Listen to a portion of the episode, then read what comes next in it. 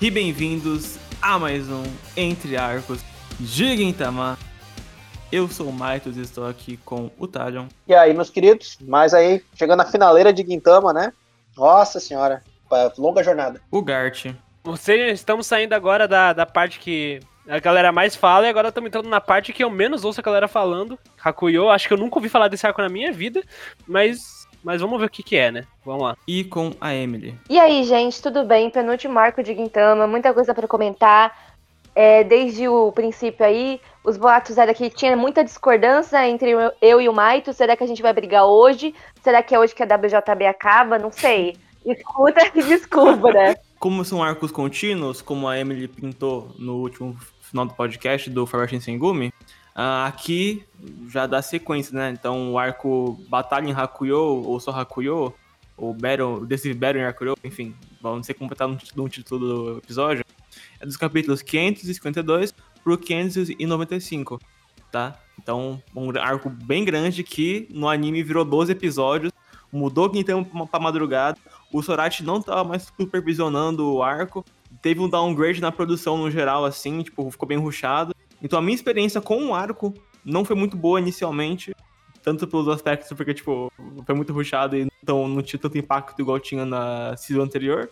Mas o mangá, eu vou dizer de antemão que me surpreende demais. Eu achei um pouco melhor. Mas eu vou estar mostrando polêmicos ao longo da jornada.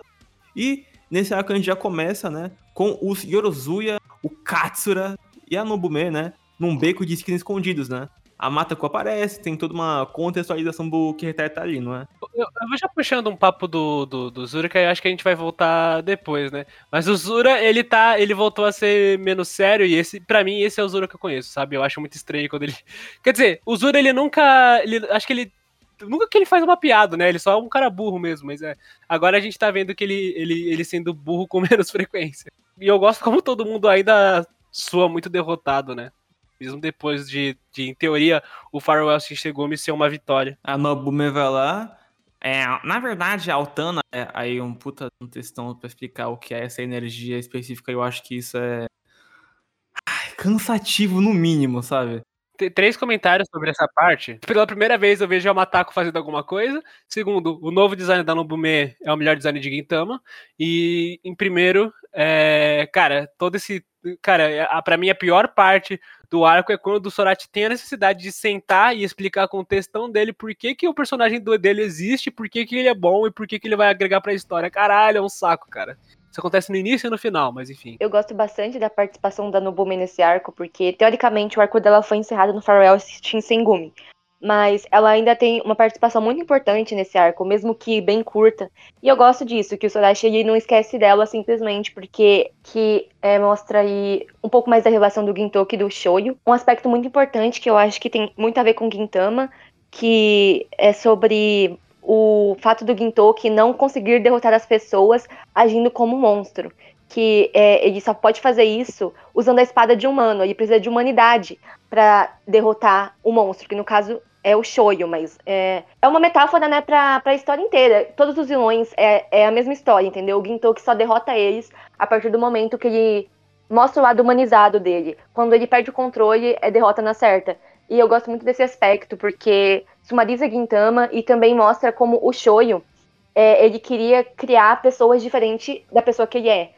A gente vai entender melhor quem é do Shoyo, quem é do Otsuru ao longo do arco, mas eu gosto bastante que o Shoyu, ele realmente queria criar pessoas melhores do que ele acha que ele é, entendeu? Tipo, ele queria que as pessoas fossem melhor do que ele, e eu gosto bastante disso.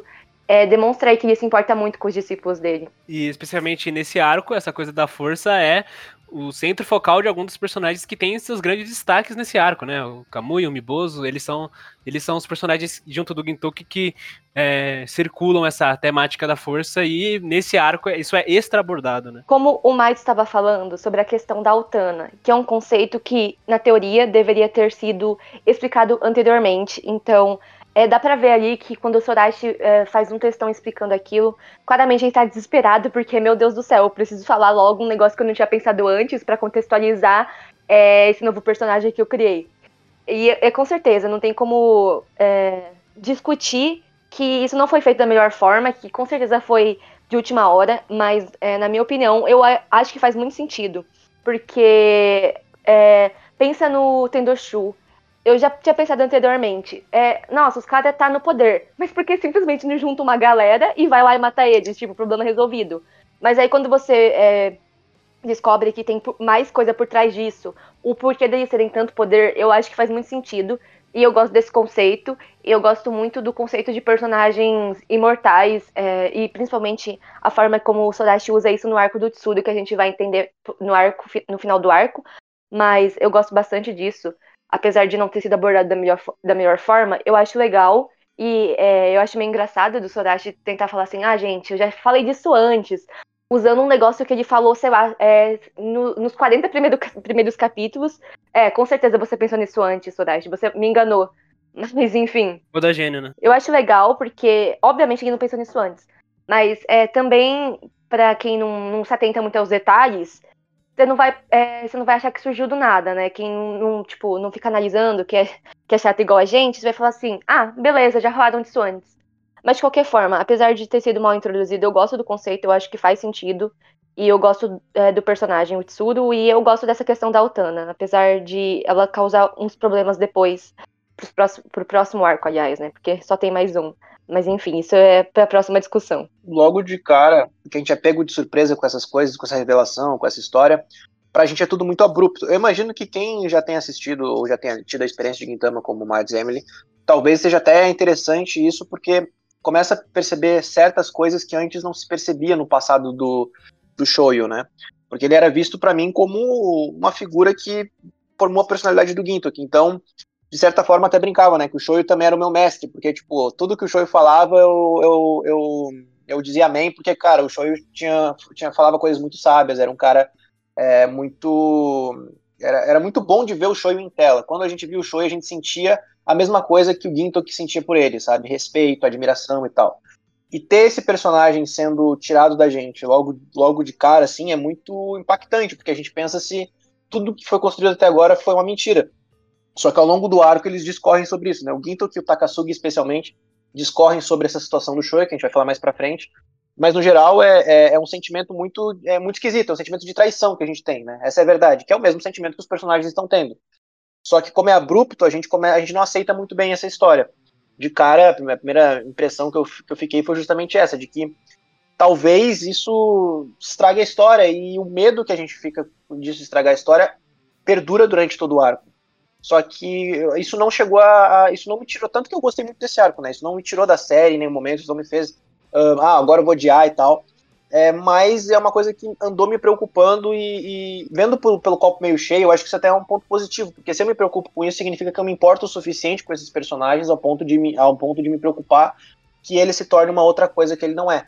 E ao longo da, da, história a gente vai descobrindo que não é bem assim, não é que ele se tornou uma outra pessoa, mas é, enfim, né? Isso a gente vai discorrer ao longo do, do podcast. Essa coisa do de do nada ter chegado o Tsuru, pra mim não seria problema se o Sorachi estabelecesse mais aliens no, no universo de Gintama. Se a cada. Se aparecesse aliens de várias, de várias vezes diferentes, conforme esses 500 capítulos que ele tem.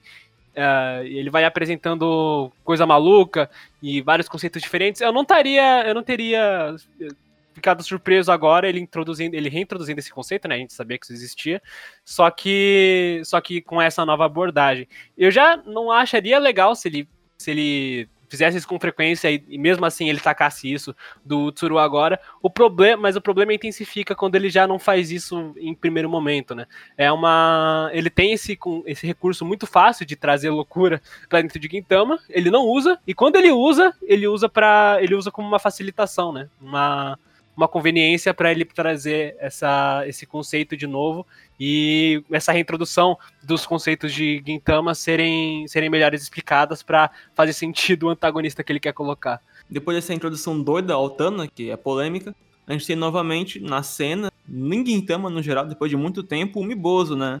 Tem ali um, uma parada dele com o Kamu, dele com o Utsuro, né? Ele realmente vai ter preso nesse arco, dá ali a entender isso. Eu acho isso bem bacana. E nesse contexto, do Kamui em si, Kagura vai embora da Terra, deixando uma carta. Sobre isso da, da Kagura, eu acho bacana que. É, eu, eu, gosto de lembrar lá em é, Shogun Assassination que ela foi a personagem que teve o um embate com o Kamui, mas não foi aquele embate. Tipo, rolou o Ginto que vai Takasugi, mas o negócio da Kagura com o caminho foi mais a reafirmação que o ponto essencial da luta, né? Não teve nada muito demais. Mas aqui ela realmente tá, acho que parece estar disposta a voltar para onde ela tava desde o início, né? Que é Hakuyo. Eu só percebo o valor disso depois, no segundo, quando isso é. Quando tem um callback lá pro final, né? De, de carta, mas eu, eu fiquei feliz que a gente vai ter uma, um nova, uma novas coisas da Kagura, porque eu tava sentindo saudades disso e tal. Ela simplesmente sabia que o Yodozuya ia atrás dela.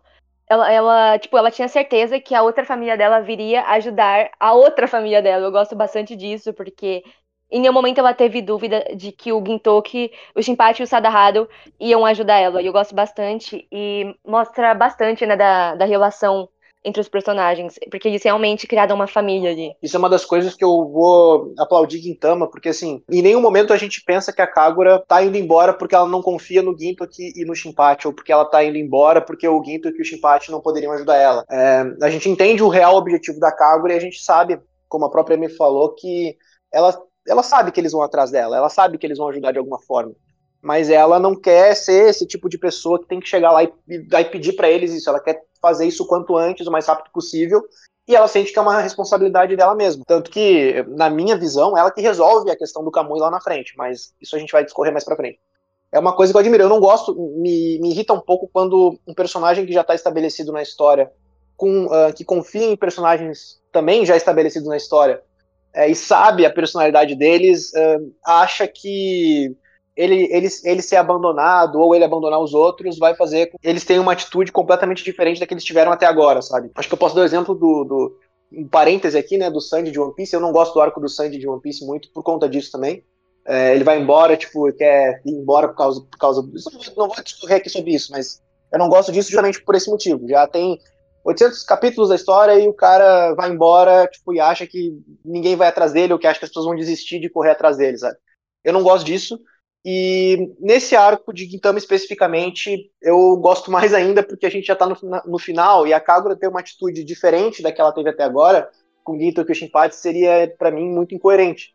Isso não acontece em nenhum momento, né? Pelo contrário, a Kagura é, vê, os, vê as duas famílias do mesmo jeito. E a gente tá ver de certa forma porque, querendo ou não, nós tivemos momentos com o Ibozo e o Ginto que, como pai da Kagura, né? Acho que logo veio na minha cabeça assim o episódio do namorado da Kagura, né? Logo de cara quando apareceu o Miboso. Cara, eu só gosto muito que os personagens de Gintama, eles não são, eles não esquecem, né? Eles ele tem uma inteligência, ele tem uma inteligência que não deveria ser o mínima, né? Que eles sabem como é que os outros funcionam. Basicamente, todo mundo do, do cast, assim, principal da Terra, eles sabem como cada um funciona, como cada um vai reagir a cada coisa. E as ações deles são. Eles nunca esquecem disso. Não, não lembro de momentos que, ele, que isso vacila, assim, facilmente. A Kagura, ela acaba indo pra Hakuyo junto de alguns membros do Kietai, né? Numa nave específica. E eu gosto que, tipo, essa coisa de ser comilão me lembra um pouco a, algo que a Kagura, a Kagura sempre teve, mas me remete muito ao capítulo onde o Takasugi e o, e o Kamui se juntam, que aí ele tá tendo um banquete e o Kamui come pra caralho. Algo aí, é de família, guys. Eu, eu gostei disso, coisa do jato mesmo. O Bansai, que é aquele. O de fones que é fã da Otsu, ele acordou. Esqueço que ele existe. e ele se juntou com quem? Mano, Gintoki, Sadaharu, Shinpachi, Katsura e eu, né? Sakamoto. Cara, pelo amor de Deus, cara, tira esse cara do cast. Esse cara ainda finge que ele existe, mano.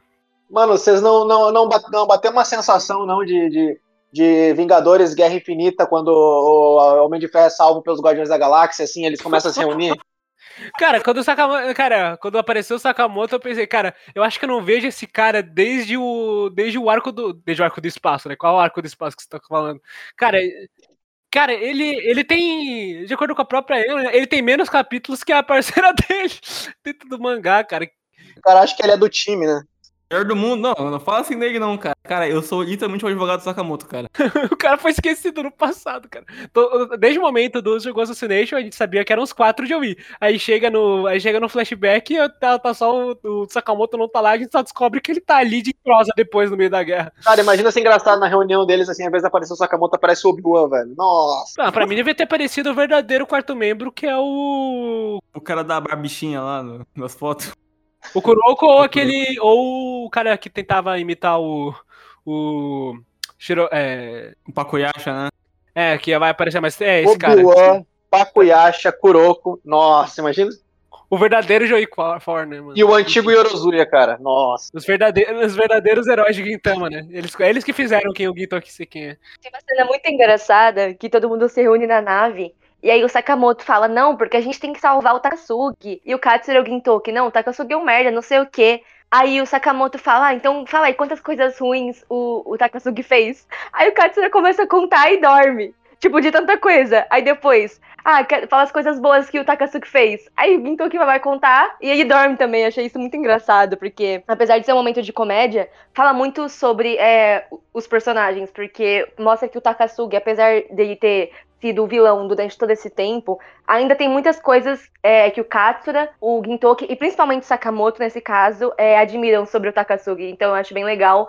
E fala muito também sobre o Sakamoto, porque é, a gente tem um foco bem maior nele do que o usual nesse arco. Eu gosto bastante, porque eu acho que ele, ele é a pessoa com um coração mais grande ali entre o Joe e For. Ele é uma pessoa muito, muito gente boa, eu gosto bastante disso. E eu acho muito legal que ele quer salvar o Takasugi, mesmo depois de todos os absurdos que ele fez, sabe? Ele só quer reunir o quarteto de novo. Eu acho bem, bem bonito. Igual eu, mano. Aí depois, de, depois de um tempão, é, eles acabam esbarrando com a nave do no, de quem? Novo Novo. E aí eles chegam por trás e levam ele forçadamente. O Bansai dá um socão na cara dele, né? Não pode faltar o socão na cara do Nobu Nobu. E eu adoro como ele agora é tipo o, o refém, entre aspas, agora do, do, dos três.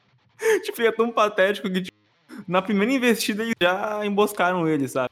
Ainda mostraram que, tipo, ah, a gente que manda aqui nessa porra, tá? Tem que comparar com a gente. É, eu, eu não sei muito o que pensar sobre isso, achei meio, achei meio estranho, mas, mas comprei a ideia por enquanto, vamos, vamos ver no que isso vai dar. Eu, eu tenho pra mim que, tipo assim, se fosse o Shogun antigo, isso não teria rolado, porque eles são mais competentes, sabe? E como tudo que envolve Nobu Nobu envolve esse tipo de coisa, acho que faz sentido. É, eu acho que desde o início o Nobu foi colocado como esse personagem patético, marionete, que não liga para nada além dele mesmo, que é arrogante. Então eles manteram a consistência, né? Tanto que tem meio que vira uma, uma gag constante aí dele levar um socão na cara. Tipo, o Kamui dá um soco nele no, no Shogun Assassination, aí no Pharrell, Shinsegumi o Gintoki, e agora é o Bansai, que é um personagem que nem lembrava que existia, vai lá e soca o Nobu Nobu. E a gente fica feliz, né? Porque ninguém gosta do Nobunobu até esse ponto, pelo menos. Mas eu acho que é uma constante aí. É, que o personagem é colocado para ser patético mesmo. E também mostra um pouco dele como líder, né? Porque ele não se importa se as pessoas vão se for para proteger ele. E é uma coisa que a gente sabe que o Shogun antigo nunca faria, que o líder de verdade não deveria fazer. E é até o Sakamoto, se não me engano, que fala que os homens deveriam fugir porque não tinha mais esperança ali. Então é muito bom ver isso. É, eu gosto muito do Sakamoto nesse arco, porque mostra como ele é digno de um líder. Mostra aí uma diferença dos dois personagens. Uma coisa também que eu acho bem legal nesse sentido. É, eu gosto de lembrar do, do arco do Benizakuro, né? Que foi. Que o, o Bansai chega mais no final do arco.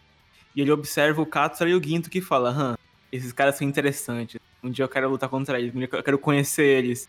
E, tipo, ele nunca é colocado num contexto onde ele tá antagônico com eles. Porque ou ele chega atrasado, ou ele, tipo. A, a, tipo assim, é, ele sempre chega depois, né?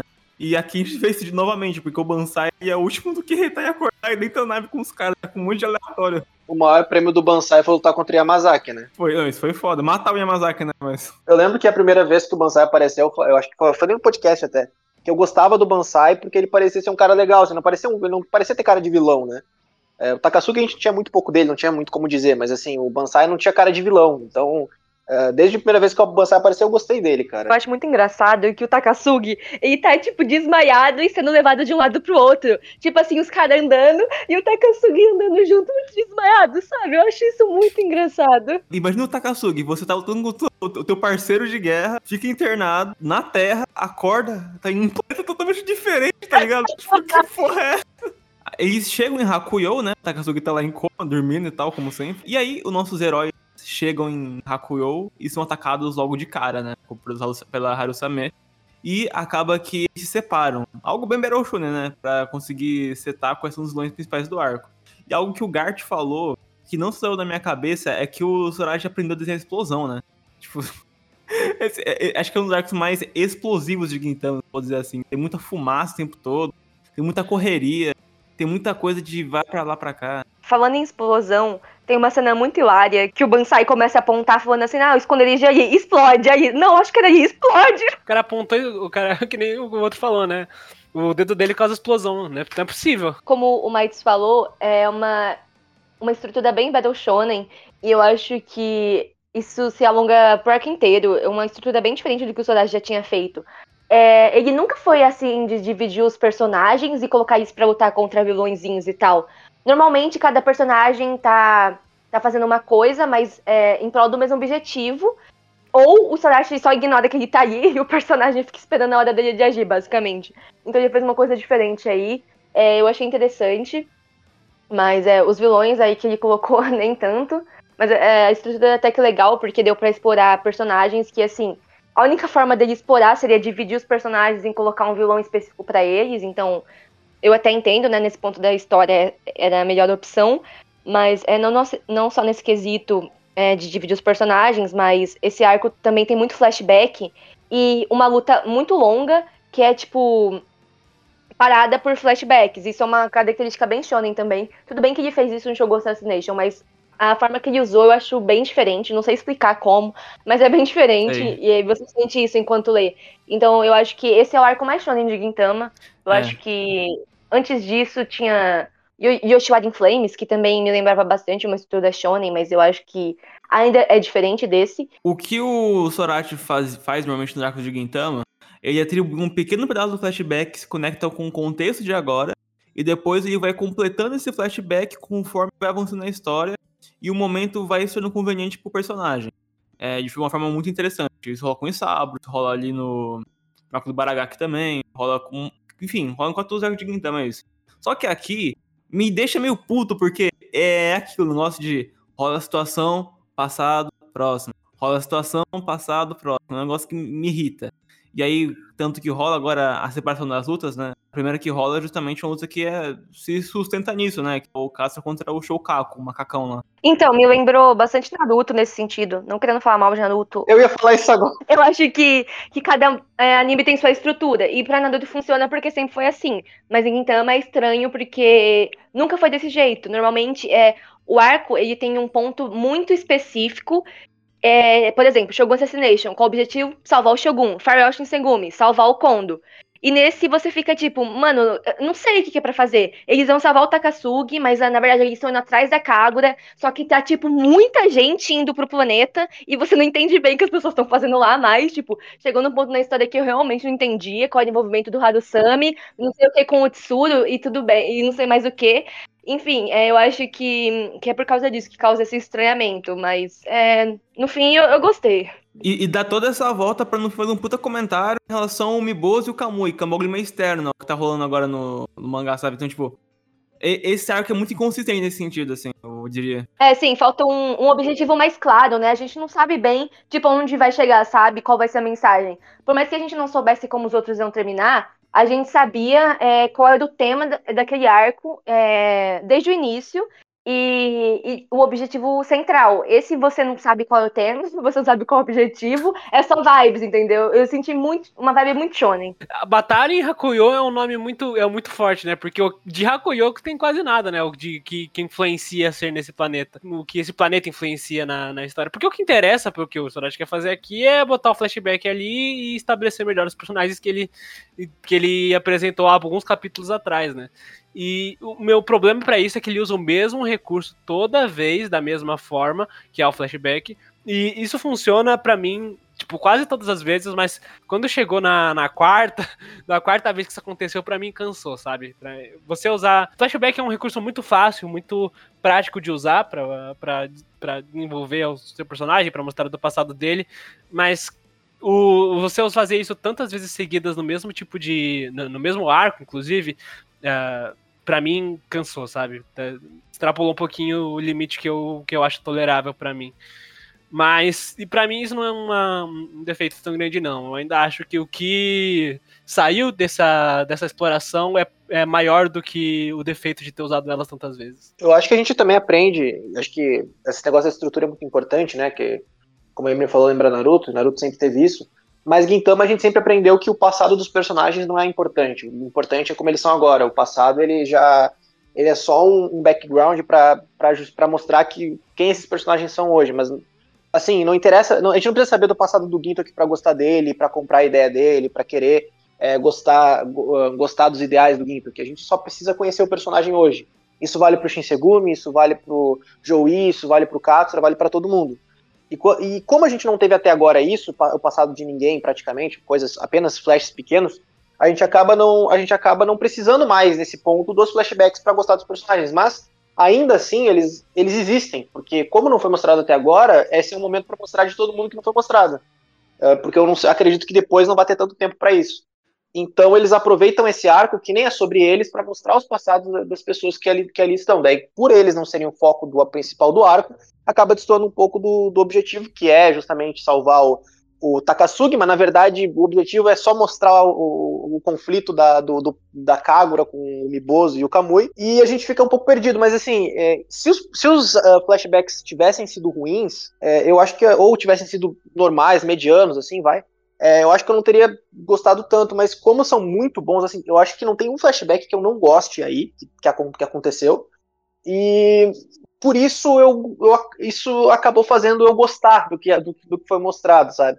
Muitos personagens que, assim, eu gostava já, eu acabei gostando ainda mais, acabaram se tornando mais meus favoritos por conta do que aconteceu. O que me incomoda na luta do Katsura, do, do contra o Shokaku, é que ela se sustenta num ponto que, nossa, vamos mostrar o passado do Katsura, porque já mostrou do Ginto, mostrou do Takasugi, tá? Eles se conectam muito bem com o tema do ar, com o tema de Gintama. Então, ok, perfeito, a Luiz é perfeita nesse sentido. Só que a do Katsura, eu sinto muito que é tipo assim, ah, bora mostrar, tá faltando, né? E bora fazer um, um fanservicezinho, botar, ai, não é, não é Katsura, é Zura. É, tipo, isso pra mim deixa a luta muito, muito mais fraca, sabe? Pra mim tem é, uma, tem uma boa movimentação, mas, cara, no geral, é fraquíssima, cara. Acho que é um dos pontos que eu mais detestei no arco, assim, porque é, é legal a luta, visualmente falando, assim, na questão do. que o Sorachi melhorou bastante a questão da luta. Mas o flashback é legalzinho.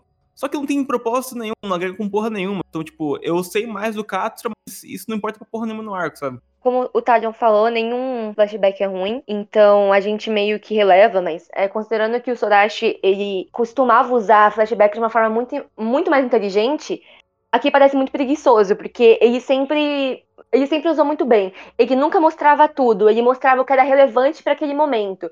E aí, tipo, dava umas pistas ali, aí subvertia uma coisa que você achava que entendia tudo, mas na verdade era outra coisa, como no caso da Nobume, ou no Baragaki, que ele espera até o último minuto pra gente saber exatamente é, a história inteira do Hijikata, pra se conectar com o tema do arco e fazer paralelo com o personagem que, que foi apresentado ali. Então, é assim, não que. Eu acho que Hakuyo, em outro mangá, eu acho que seria muito melhor. Mas como é Gintama, a gente esperava mais Soraja nesse sentido. Mas ainda assim, é, eu acho que não diminui o arco pra mim. E eu gosto, diferente do Maitos, eu, eu gosto muito desse flashback, muito mesmo, porque é um tema que se conecta muito comigo. Porque eu gosto muito é, dessa questão de de poder de você é, poder fugir das coisas quando você não tá se sentindo bem, sabe? Você não é obrigado a enfrentar aquilo se você não, não tá pronto para isso. E eu gosto bastante, me lembrou bastante é, Mob Psycho e Evangelion.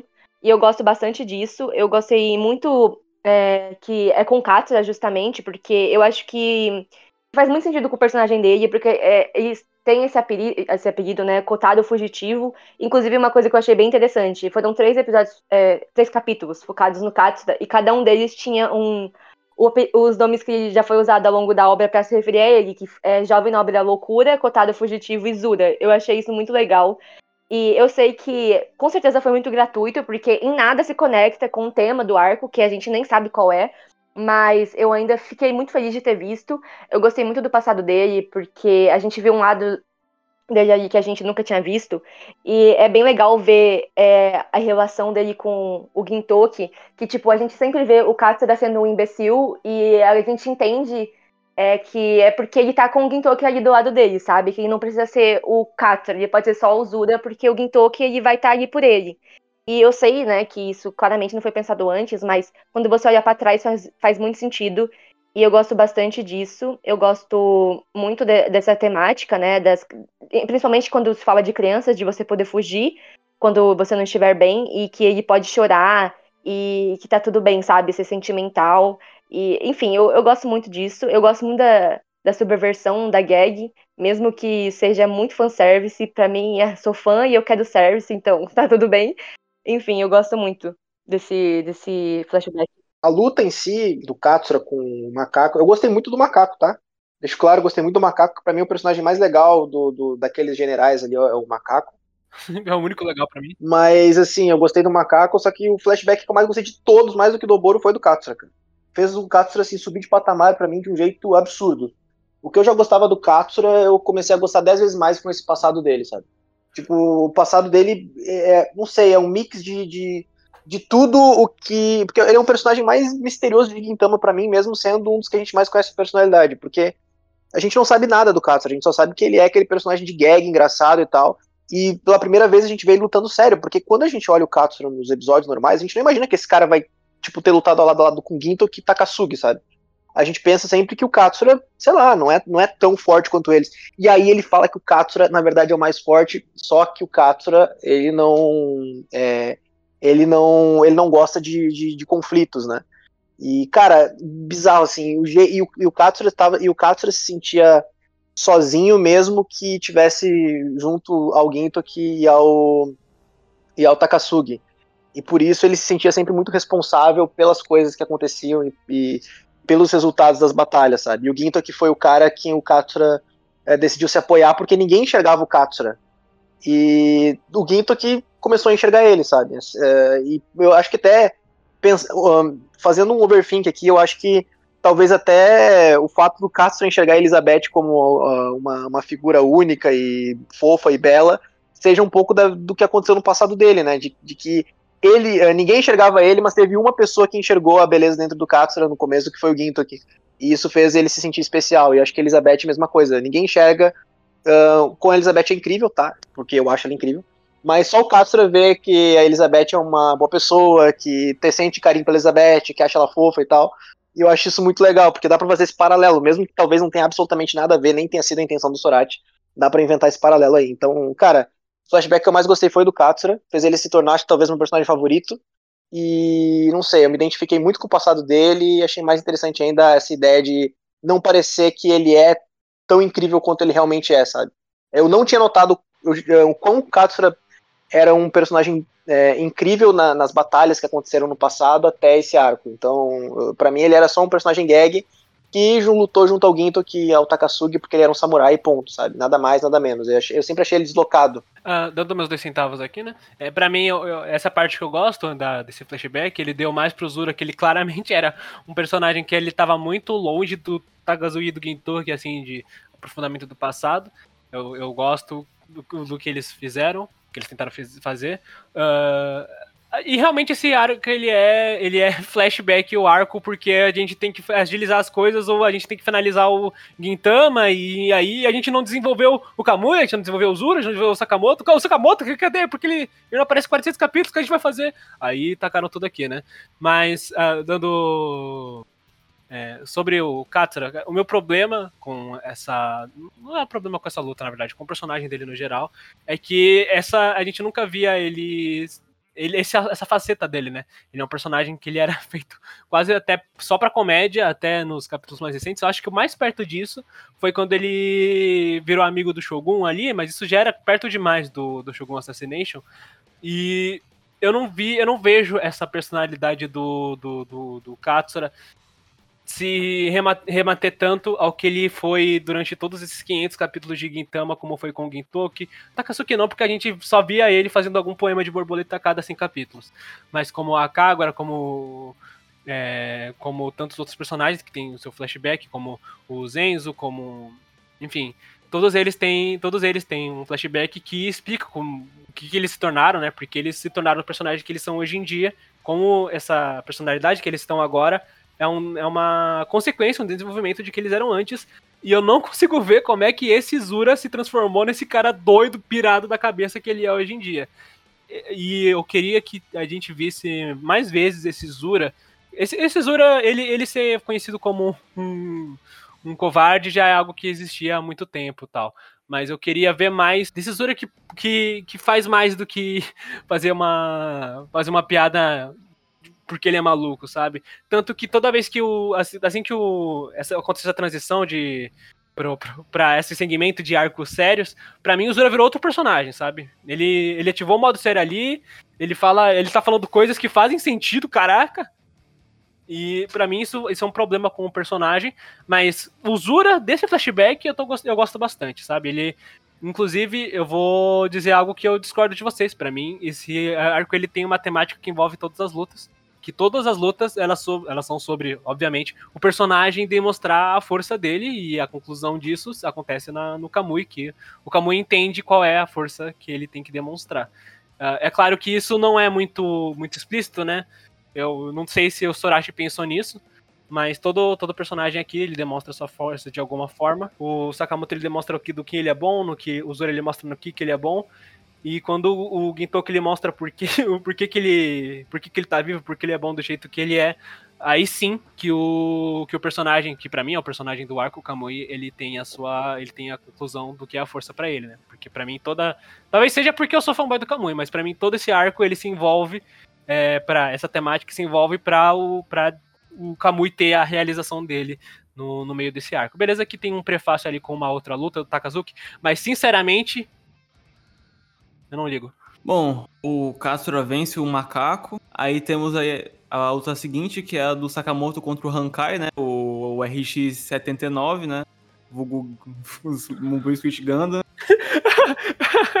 Pior que é, né? Cara, essa luta, ela é, ela é, na verdade, um pouquinho interessante, não por causa do oponente, que ele é, tipo, o cara mais foda-se que existe, e o conflito que ele tem com o Sakamoto, que também é tanto faz, mas porque ele faz algo inesperado, que ele faz alguma coisa no Nobu Nobu que não é, é, é, que é desenvolver a personalidade patética que ele é, cara. Algo que eu não esperava no Nobu Nobu é ele ter qualquer tipo de desenvolvimento. Eu achava que ele ia ser um personagem estático, que ia ser patético do início ao fim, e que por causa disso que ele é o vilão, porque ele não consegue perceber os erros dele. E não, não, Nobunaga ele é um, ele é um personagem que é inteligente, ele consegue pensar. E isso, isso me surpreendeu em Gintama, porque é difícil ver isso nos vilões de Gintama, né? E eu não sei como é que eles vão desenvolver isso pra frente, inclusive o Nobunobu desaparece depois disso, né? Eu acho que ele não aparece em momento algum depois, mas vamos ver, eu gostei do que aconteceu ali. Me lembrou até um pouco de Naruto, né? Que daí a gente vê um vilão assim, a gente acha que o vilão é qualquer coisa, ou que ele vai só ficar ali, mas aí, to, mas aí todo vilão tem uma justificativa em um passado. No caso, eu senti um pouco disso também. Qualquer pessoa, personagem que aparecia na tela, apareceu o Miboso, dava flashback do Miboso, aparecia Kamui, flashback do Kamui, Katsura, flashback do Katsura, apareceu flashback até do Nobu Nobu. Um, se eu não me engano, apareceu um pouco do. do, do, do, do não, apareceu flashback do, do, do, maluco do terceiro olho lá também. Né? Flashback do Pacuiá. Mano, tem flashback pra caramba de, de tudo que acontece. Mas são bons os flashbacks, tá? Só que eu achei, achei esse ponto interessante até do. do... Chapado, essa, os flashbacks muito é, chapado, né? É, tipo, é muito flashback de qualquer coisa, mas assim, são bons flashbacks, sabe? Eu acho que se eles tivessem sido distribuídos ao longo do anime de, de Gintama total, assim, teriam sido melhores ainda. O, eu gosto muito do Sakamoto, não é feito pra ninguém, tanto que ele é meu, meu ícone no, em tudo. É, até no, aqui no WTB, quando eu criei, eu falei, não, eu sou Sakamoto e ponto final. É, aqui eu fiquei muito feliz de ver ele em cena, ver como ele, ele se prova para si mesmo e pros outros também, porque é, eu gosto do conceito de que Takasugi Ginto, Kikatsura são terra e Sakamoto é vaso, Sakamoto é espaço. Ele, para mim, é o único que usa. Nem pra mim, não. Ele, ele é o único que usa óculos, né? E eu gosto de ver isso porque, ó, o Overthink, porque ele vê além do que ele, sabe? Ele vê algo mais adiante das estrelas. E nesse sentido também eu acho muito maneiro o modo que ele resolve é, toda essa treta, né? Porque é um poder do esse cara esquisito aí, esse Gano do caralho, que ele consegue controlar as pessoas, né? É, e eu, eu, gosto que justamente quem é controlado por isso é o Nobu Nobu, né? Porque é uma pessoa que. Ele, ele só, tipo assim, é, é manipulador e é manipulado, né? E, então isso é bem maneiro.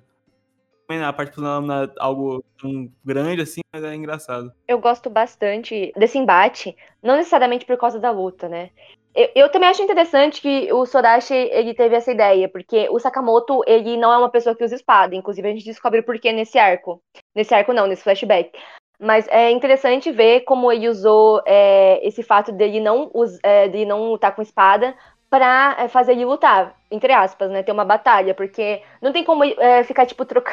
uma troca de tiro, sabe? Isso não é um embate interessante de ficar assistindo. Então eu achei é, criativa essa forma de controlar a nave e controlar o, os homens lá do, do Sakamoto e é, também se conecta com o tema do personagem. Eu gostei muito dessa questão aí, que ele faz um paralelo com o Nobunobu, porque o Nobunobu ele é um líder, só que ele não é um líder que as pessoas é, vão seguir, não importa o que, igual tá acontecendo com o Sakamoto. E também, ele não é um líder que vai proteger os seus homens, independente de qualquer coisa, igual o Sakamoto tá fazendo. É, ele pode. Os caras podem estar tá ali com a arma apontada para ele, que ele ainda vai proteger eles, porque é, eles são companheiros, são camaradas. E eu acho isso muito, muito legal. É muito bom aquele momento que você acha que o Sakamoto levou um tiro, mas na verdade Mutsu pega a bala. E, tipo, ela tava controlada, sabe? Mas ainda assim ela conseguiu ter forças pra salvar o Sakamoto, porque é, esse é o quão, quão leal ela é a ele. E é muito legal ver o Nobunobu reconhecendo isso. Eu gosto muito quando o, o desenvolvimento de outros personagens não estão atrelados ao Gintoki. Porque o mundo não gira ao redor do Gintoki, sabe? Eu acho que outros personagens podem inspirar outros personagens. Igual aconteceu no arco anterior com a Kagura falando pra Nobume. E agora é, aconteceu do Sakamoto inspirando o Nobunobu. E eu também acho que faz muito sentido, porque o Gintoki e as pessoas na Terra em si, os personagens que a gente já conhece, eles eram muito. Eles eram apegados ao Shogun. Então eu acho que com certeza teria uma resistência maior em proteger o Nobunobu, né? E o Sakamoto não tem essa limitação. Então, acho que isso torna muito mais crível pro leitor. Você aceita mais aquela redenção, entre aspas, do Nobunobu, justamente porque o Sakamoto que tá movendo ela e ele não era tão próximo do Shigeshige. Na verdade, eles nem devem ter interagido. Então, tipo, torna muito mais crível pro leitor e não, não causa um estranhamento que poderia causar. Tipo, nossa, do nada esse cara tá bonzinho. Mas eu, eu também acho interessante porque a gente sempre vê o Nobunobu não necessariamente fazendo maldade, só sendo, tipo, totalmente é, espalhafatoso, gritando quanto ele é foda, não sei o quê. Mas claramente ele, ele tava sendo uma marionete do Tendoshu. E a gente descobre também dos pais dele, né, que criou ele para isso. Então, ainda tinha espaço para pro Nobunobu é, ter esse desenvolvimento, ver que, tipo, é, a visão dele sobre as coisas e não do que ele foi aprendido a ser. Então foi exatamente isso que aconteceu. Eu gosto muito disso e eu gosto muito também do conceito do, Sakamoto falar para o Nobunobu que ele não pode morrer porque ele tem que lidar com a consequência dos atos dele. Eu gosto bastante disso. E eu também acho uma outra coisa muito legal que a gente aprende nesse arco. O fato do Sakamoto não usar espada é porque ele teve um corte no pulso e ele fez isso justamente porque ele estava salvando o inimigo. Então, eu de verdade acho que o Sakamoto, ele é a melhor pessoa ali do Joey For, ele é muito, muito querido. Ele tá, tipo, protegendo todo mundo, sabe? É, defendendo todo mundo. E, enfim, ele vê muita verdade nas pessoas. E ele é uma pessoa incrível. Enfim, eu amo Sakamoto e eu gosto de tudo sobre ele. É, desde a primeira aparição do Sakamoto, ele é muito carismático, né? Tanto que eu falei sempre que ele apareceu, ele acabou sempre ficando nos meus personagens favoritos, porque ele não é um personagem que eu acho que não tem como tu olhar ele e não gostar do Sakamoto, sabe? Pode tipo não ter ele como favorito, mas não gostar do Sakamoto é muito complicado. Porque ele é muito carismático, ele sempre chega e, e na tela e rouba a cena de alguma forma. E essa personalidade que o Sorati quis passar funcionou muito bem, porque mesmo ele aparecendo pouco, a gente acaba a gente acaba se apegando a ele, né? Porque é, ele meio que é o elo que não deixa ninguém se separar, sabe? Então, é, eu vejo que ele é o lado positivo, enquanto que o Katsura ficou doido depois da guerra, o, o Ginto que é, tá tentando ter uma vida normal e o Takasugi tá revoltado com a vida, o Sakamoto ele tá tentando ganhar o dinheiro dele, mas ele tenta ver as coisas pelo lado bom, sabe? É, então, eu, eu, vejo que é, ele, ele meio que é a luz ali do, do Joey 4. Eu gosto muito disso, do, do personagem. Aí a gente tem aí a última parte da, dessas três lutas, né, quando eles se separam, que é contra o Pluto Batou, né?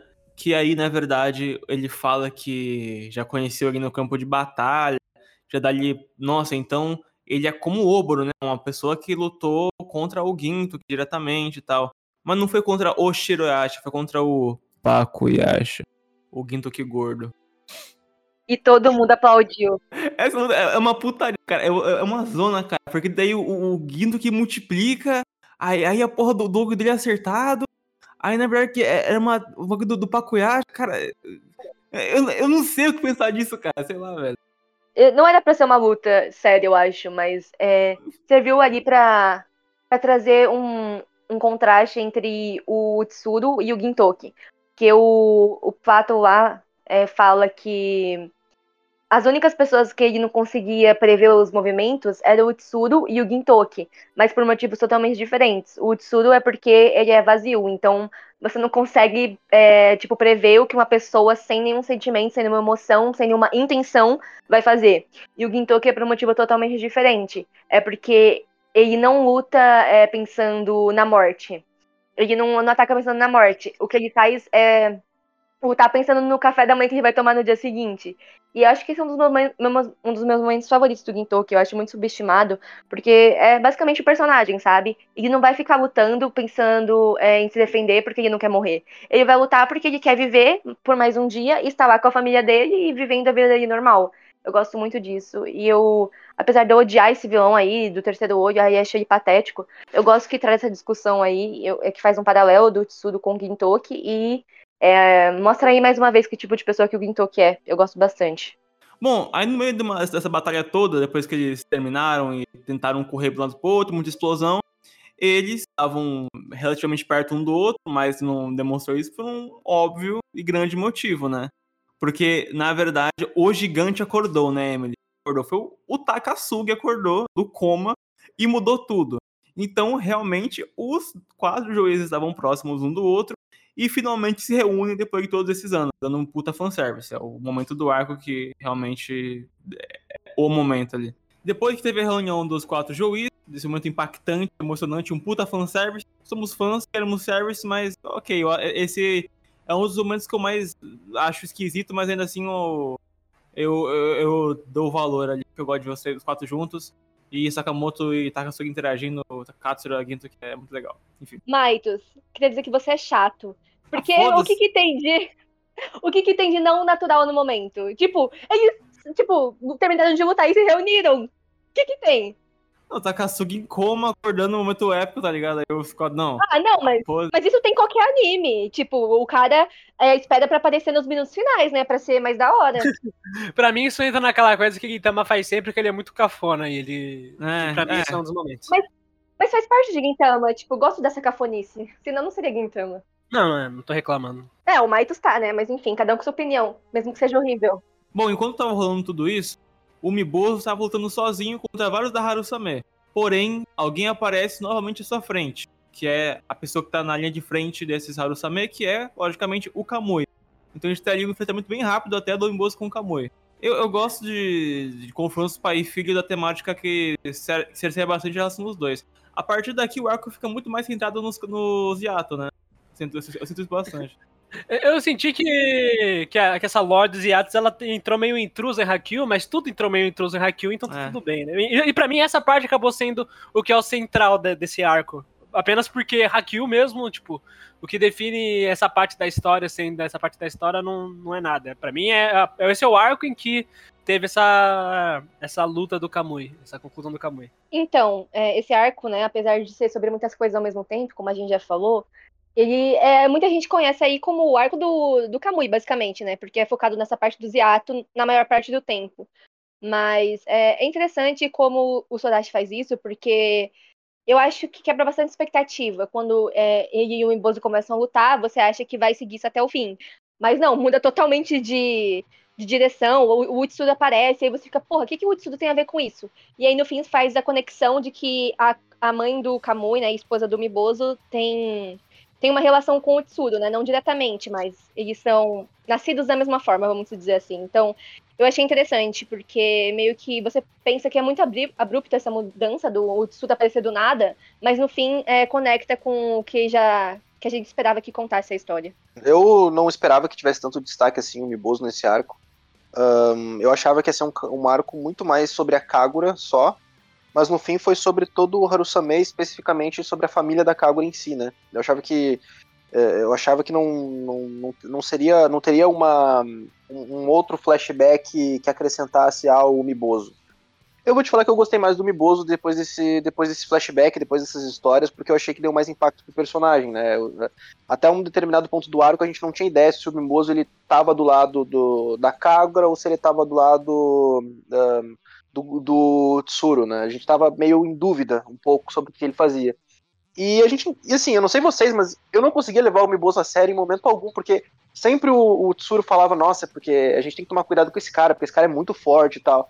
Mas sempre que eu olhava pro Miboso não parecia tudo isso, sabe? Ele sempre parecia um cara mais, assim, forte pros padrões de Gintama, mas, assim, tão forte quanto Kagura, quanto Kamui. E eu não sei, assim, ele não parecia esse cara tão amedrontador quanto o Tsuru parece. E aí pode ser uma questão de que é, a gente sabe que, o, que ele não é um vilão, ou pode ser uma questão de que a gente sabe que o Tsuru é muito mais forte que ele. Mas eu acho que o que mais importa para mim não é nem a força em si, sim é, o impacto emocional que, que ele trouxe com essa luta. É a primeira vez que a gente tá vendo, tipo, a gente sempre soube que o Kamui, ele tinha esse sorriso esquisito quando ele lutava, né? Mas eu acho que é aqui que a gente vê esse sorriso sendo retratado de uma forma de uma forma não infantil, sabe? De uma, de uma forma psicopata lutando com, com o pai, e inclusive a gente descobre depois que o que esse sorriso ele tá sendo, o que tá sendo criado com esse sorriso, né? Em Gintama, toda vez que um personagem, não importa o quão feliz, o quão psicopata ele seja, ele lute, na hora que ele vai lutar, a gente vê ele com uma cara séria, meio bravo, até o próprio Takasugi, que é alguém que eu conseguiria ver tendo esse tipo de coisa numa luta, ele mesmo quando vai lutar contra o Gintoki, ele, ele ele deixa de ter essa expressão orgulhosa, sorrindo, Ed. E o, a única exceção disso que a gente tem é o Kamui, mas tá sendo construído aqui aquela coisa que o, o Kamui, quando tá sorrindo, é porque ele não tem. Ele não tem esse apego tanto à, à vida, ao objetivo, e por causa disso ele não sente essa, esse peso no coração dele para ele ficar preocupado, né? E é algo que mais para frente isso vai ser explorado de uma maneira que eu gosto bastante. Inclusive, coitados, né? Exatamente. É, essa luta do Imboso com o Kamu não dura muito, até porque quem aparece para impedir é logo a irmãzinha Kagura, né? E aí começa o conflito que eu acho mais interessante aqui, que é justamente a Kagura contra o Kamui, né? É interessante pensar que o confronto final acaba não sendo é, Kagura e Kamui, né? Porque, não sei vocês, mas eu esperava uma coisa bem diferente. Uma luta entre os dois no estilo, acho que Takasugi Gintoki. Óbvio que seria bem diferente, né? Pela natureza dos dois, dos dois personagens mas é, no fim acaba que é, é, mais uma luta pra gente descobrir o passado do, do, do Kamui, né? Como ele chegou aí, é, como que a história se interliga com quem ele é agora, e também é mais uma luta do Kamui contra ele mesmo, né? E até é um dos temas aí que, que é debatido quando o Gintoki aparece, inclusive acaba sendo uma luta mais do Yorozuya, né? A família nova da Kagura, tentando salvar a antiga família dela. E eu gosto bastante disso porque, é, tipo, ela não precisa fazer as coisas sozinha porque ela tem uma família nova e eu gosto bastante. Essa luta, normalmente eu reclamaria que o Gintoki apareceu pra, pra, pra tirar o, o spotlight assim, da Kagura, mas eu acho que tem algumas coisas que acontecem, que essa luta ela não teria muita ela não seria tão forte para mim se o Gintoki não chegasse ali para dar a opinião dele sobre esse caso aí. O Gintoki é o famoso protagonista, né? Ele tem que aparecer pra encher o saco. E é realmente. Acho que me incomodaria, no geral, o Gintoki aparecer, né, pra salvar o dia no lugar da Kagura, porque é uma coisa que a gente ficou esperando há muito tempo, né? O, o confronto do Kamui contra a Kagura. Mas como eu falei, no fim acaba não sendo sobre isso, né? É mais a nova família da Kagura lutando para proteger a antiga família dela. Então eu gosto bastante é, como tem esse contraponto aí da, é, do Gintoki com o Kamui. E como você falou, não seria a mesma coisa se ele não tivesse ali, sabe? Eu acho que, que seria mais. Não sei explicar, mas eu acho que não seria tão bom. Acaba sendo melhor do que a gente esperava. Eu acho que, como o, o Kamui, ele sempre teve esse problema de ele tem que ser o cara que protege a família, né? E o Gintoki, ele meio que acabou assumindo esse cargo, então precisa, ele precisava dessa, dessa pessoa que paralelamente estava na, na outra família para a gente entender mais os dois personagens. Eu acho que é essencial o que o Gintoki faz nessa luta para a gente entender melhor o que está acontecendo aqui. E, pra, e não, dá, não sei se dá para chamar isso de subversão, mas justamente a Calgora, ela nem ela nem quer lutar com o Kamui, ela, ela nem luta com o Kamui direito, até porque ela não, essa não é o desejo dela, né? O, a, a conclusão da luta, do confronto entre o Kamui e a Kagura é que no final a Kagura nem quer lutar, né? Ela nem vai para lutar mesmo, ela vai porque ela quer salvar o Kamui, o que é algo que é bem comum em Battle Shonens, mas eu acho que aqui ficou por tanto tempo se não é arrastando, mas por tanto tempo se prolongando que eu acho que meio foi um pouquinho surpreendente para mim, sim. Eu acho o Kamui um dos personagens mais bem escritos de Gintama, porque eu acho que ele não, ele não é tão preto no branco, sabe? É, assim, eu, eu percebo que dá pra gente entender o personagem enquanto ele luta com o Miboso e enquanto ele luta com a, com a, com a Kagura, porque a Kagura é, não parece que em nenhum momento ele tem um desejo de realmente matar a Kagura, sabe? O Miboso já ao contrário, sim. É, ele vê no Miboso uh, o motivo de tudo que aconteceu, né? A desgraça de tudo que aconteceu por conta da mãe dele. E ali a gente começa a conhecer mais a, mais a, mais a mãe da Kagura, mais a Kagura. A gente começa a conhecer mais o Kamui, entender que o Kamui, na verdade, não é um cara totalmente frio, sem sentimentos que a gente pensava que por trás daquele sorriso dele o tempo inteiro, que parecia um sorriso falso, de fato era um sorriso falso. Ele, na verdade, estava triste pelo que aconteceu com a mãe dele, queria buscar, e buscava vingança, mas ele não parece ter sido uma pessoa que, tipo, desejou o mal, desejava o mal da Kagura, por exemplo. Ele parecia que ele seguiu o desejo da mãe dele de proteger ela, mas se a Kagura ficasse no caminho dele, é, ele uh, machucaria ela para cumprir o objetivo, sabe? Porque para ele era mais importante vingar a mãe, que era a coisa mais especial que ele tinha. E ali a gente começa a entender um pouco mais o, o, o porquê que ele foi se tornar o personagem que se tornou. Né? Voltou a aparecer aquele arrombado do, daquele arco lá, né? Que eu até me esqueci o nome dele agora. O... Como é que é o nome dele mesmo? Hossein. O Hossein, né? Que. que pô, só de, só de lembrar meu sangue ferve.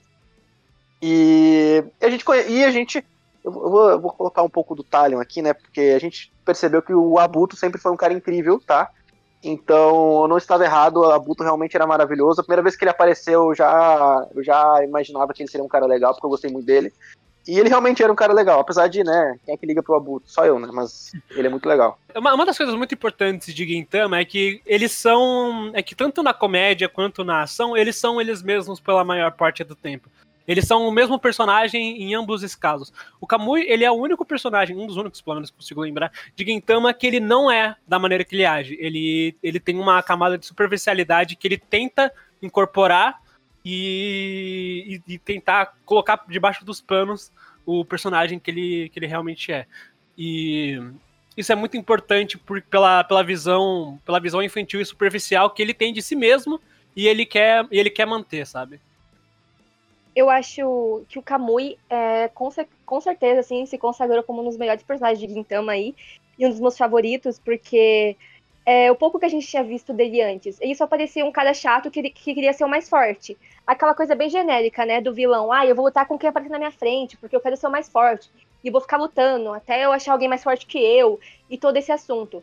Então, é, dava para seguir uma linha bem genérica com ele, mas eu acho que o Sodashi conseguiu subverter isso muito bem, porque a gente entende que todo esse desejo por ser forte é porque ele não conseguiu proteger a mãe dele. Ele não conseguiu ser forte da maneira que o Umiboso é, pediu para ele ser, né? Proteja sua família e seja forte. E aí ele queria muito ser como o Umiboso para conseguir proteger a família. Só que aí, quando ele percebeu que nem o Umiboso conseguiu proteger, então ele ficou obcecado em se tornar mais forte do que ele, porque é, ele achou que era isso que ele precisava. E é muito bom, eu gosto muito do, do arco do Kamui, e como ele não deixa de ser ele mesmo, mesmo depois dessa conclusão aí, que a gente vai falar mais pra frente, mas eu gosto bastante do Kamui. É, acho ele um personagem muito interessante e faz muito sentido com tudo que foi construído, porque mostra é, essa parte mais infantil dele, né? Porque é, é meio que uma mistura das duas coisas, né? E é muito infantil e ao mesmo tempo muito violento, então é uma coisa legal, mas que também faz muito sentido com o personagem, porque ele não teve uma infância normal, ele teve que amadurecer muito cedo. Então, é, quando ele meio que se desprendeu das, dessas amarras, parte da infância que ele não teve é, veio para essa vida adulta e adolescente dele, entre aspas. Então ele age como uma criança mesmo que não conseguiu amadurecer por não superar o passado. Eu acho tudo isso muito interessante. O Kamui é muito bom. É, uh, eu acho que ele até despertou um pouco, o Kamui nesse arco despertou um pouco de, de raiva em mim, mas justamente por essa imaturidade dele, né? Porque se for para pensar na teoria, ele sempre teve tipo, quem amava ele por perto. E ele escolheu um outro caminho, mesmo tendo as pessoas ali que amavam ele naquele ponto. Ele tinha motivos para ficar, sabe? Mas ele não se contentou com aquilo. A raiva dele dominou o personagem. E assim, é, é aquilo que eu falo. É, eu acho que o objetivo de fato era esse: a gente sentir um pouco de ingratidão por parte do Kamui, mas ao mesmo tempo a gente entender que não, é, não era tão simples para ele, que era uma criança naquele ponto, ver isso tudo acontecendo com a mãe dele, sentir que o pai dele é, é responsável pela morte da, da, da, mãe dele e ainda por cima ser o responsável por cuidar da Kagura, que era uma que era menor que ele ainda, que era menor, era menor que ele ainda e ele sentindo uma sensação de impotência, porque naquele ponto onde ele estava, possivelmente ele não conseguiria ficar mais forte que o Miboso. E querendo, por bem ou por mal, é, a jornada dele fez com que ele se tornasse o Kamui que ele é hoje, né?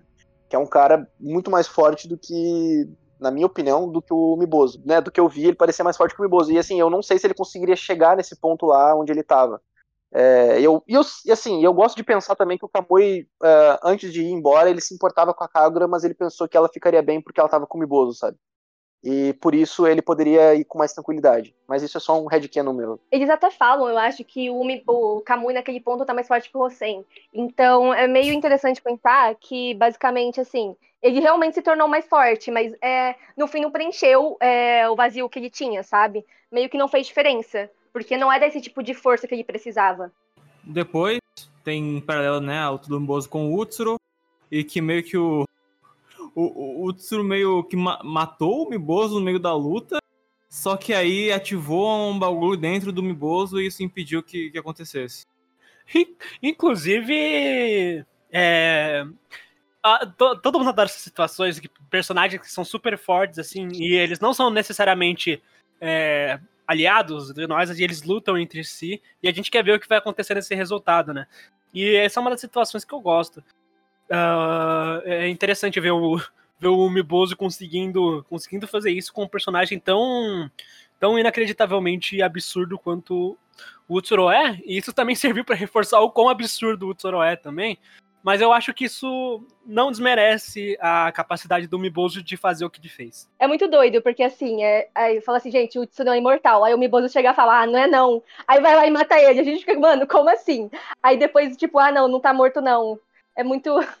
Eu achei bem, bem legal isso. É bem. Sei lá, eu gostei dessa parte. Eu, é, tipo, eu normalmente não ligo tanto pra lutinha no geral, tipo, que não tem nenhum na carga emocional, mas eu gostei bastante disso, eu achei divertido. O Sorati, ele, tá, ele fez um bom trabalho em, tipo, matar, matar vários personagens nos últimos arcos pra gente começar a temer por personagens que não são, tipo, o Gintuki e a Kagura.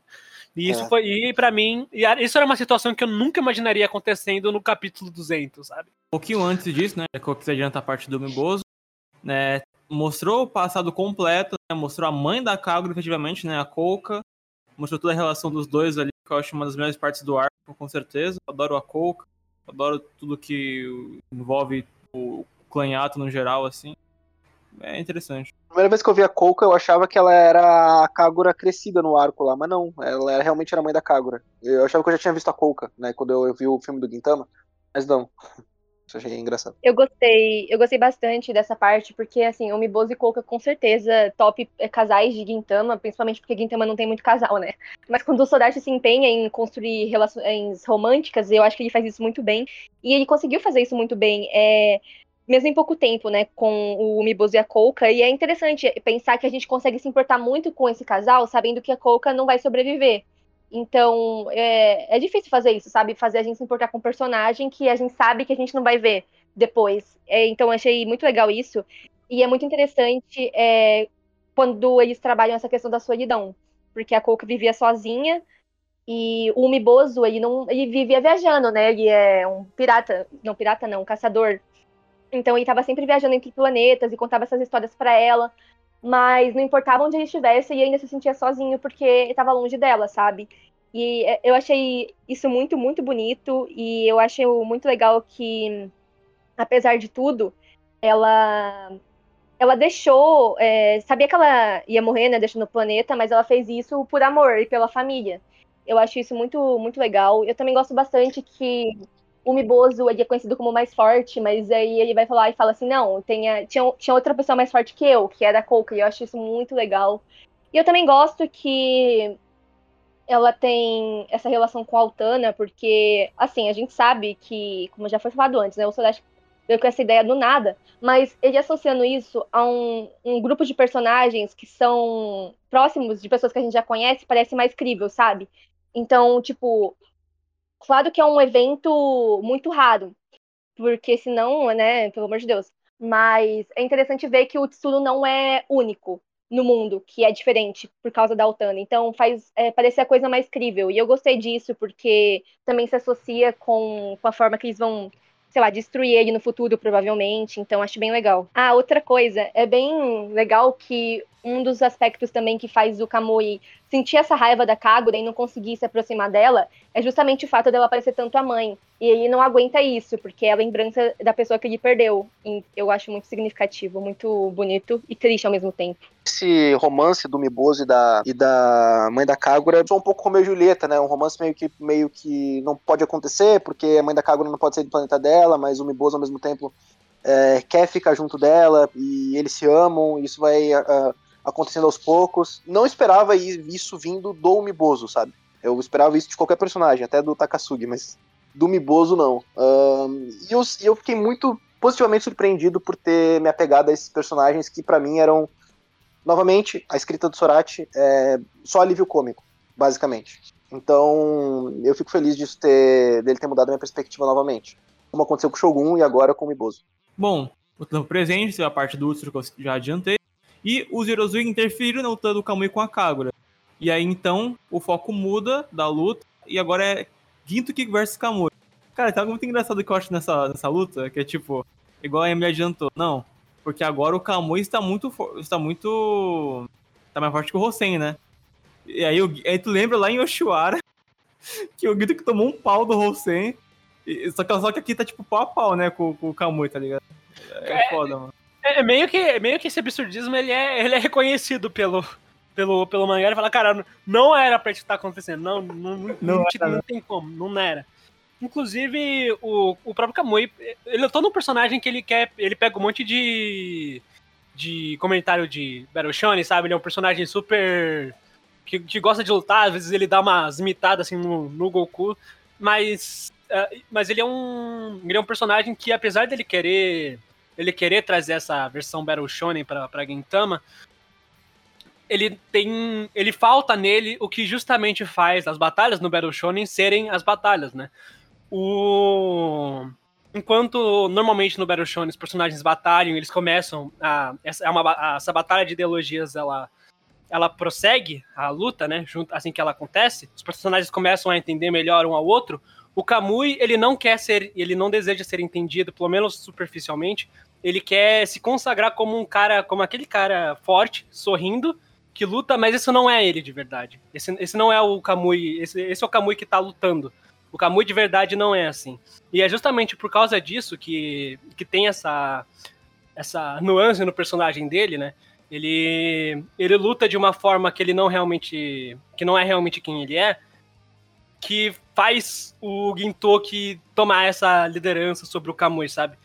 o, o Kamui ele não entendeu a, como funciona o Battle Shonen e por causa disso ele começa a perder a luta. É, tem uma coisa que eu gosto bastante antes disso, que é quando o Gintoki tá lá com, com o Joey For e tal, e eles terminam de lutar, aí o Shinpachi chega para levar, é, o Shinpachi e o Sadahado chegam para levar o Gintoki até a Kagura.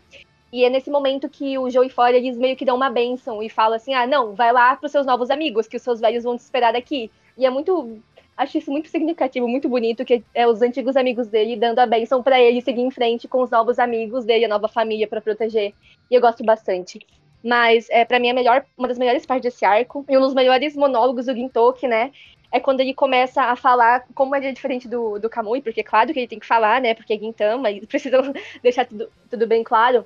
Mas é muito bom porque as pessoas falavam que o Gintoki é o o irmão mais velho da Kagura da Terra, né? E ao mesmo tempo, ele aí nesse contexto, eles estão lutando pelo título de mais forte. E é o Ginto que vai lá e fala que ele não precisa de nenhum desses títulos, porque ele é só o Yorozuya Ginchan, porque é, desde que ele conheceu novas pessoas, é, as pessoas deram um nome para ele, um significado para a vida dele. Então, ele era vazio, assim como o Kamui. E ele poderia ter se tornado é, igual o Kamui, mas ele deixou que as pessoas se aproximassem dele e agora ele tem um novo nome só para ele. E eu, eu gosto muito disso, acho que é um dos melhores momentos do Gintoki, ele é um personagem muito bom.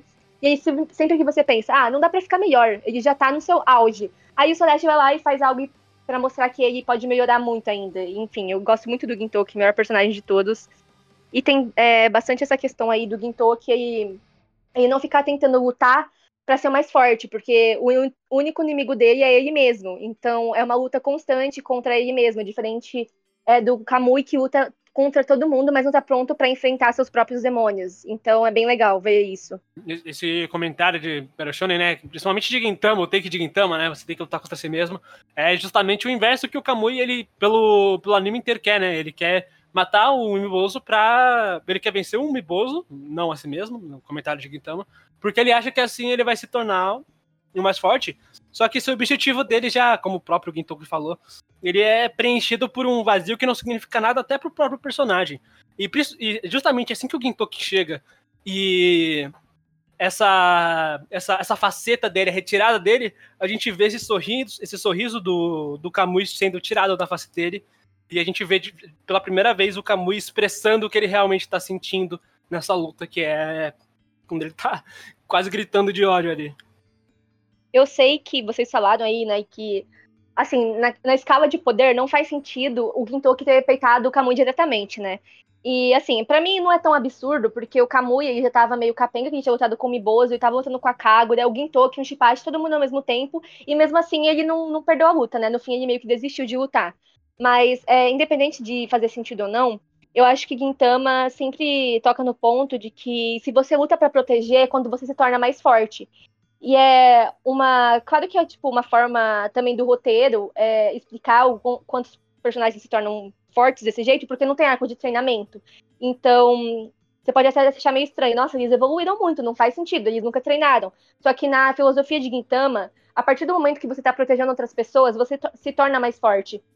Então, é, mesmo que não faça sentido logicamente, tematicamente faz muito sentido, porque o Gintoki, ele sempre vai ser mais forte que o, o vilão no geral, porque ele luta para proteger, diferente do Kamui que ele tava lutando para ser o mais forte. Então, eu gosto disso, apesar de, ah, pode não fazer tanto sentido, mas eu acho que é muito bom. Uma coisa que eu gosto bastante, que rola logo em seguida durante essa luta, é o fato de que, assim como no flashback, né, do Kamui em Bozo Kagura, a Kagura se colocou na frente, né, do, do Gintoki e do Kamui.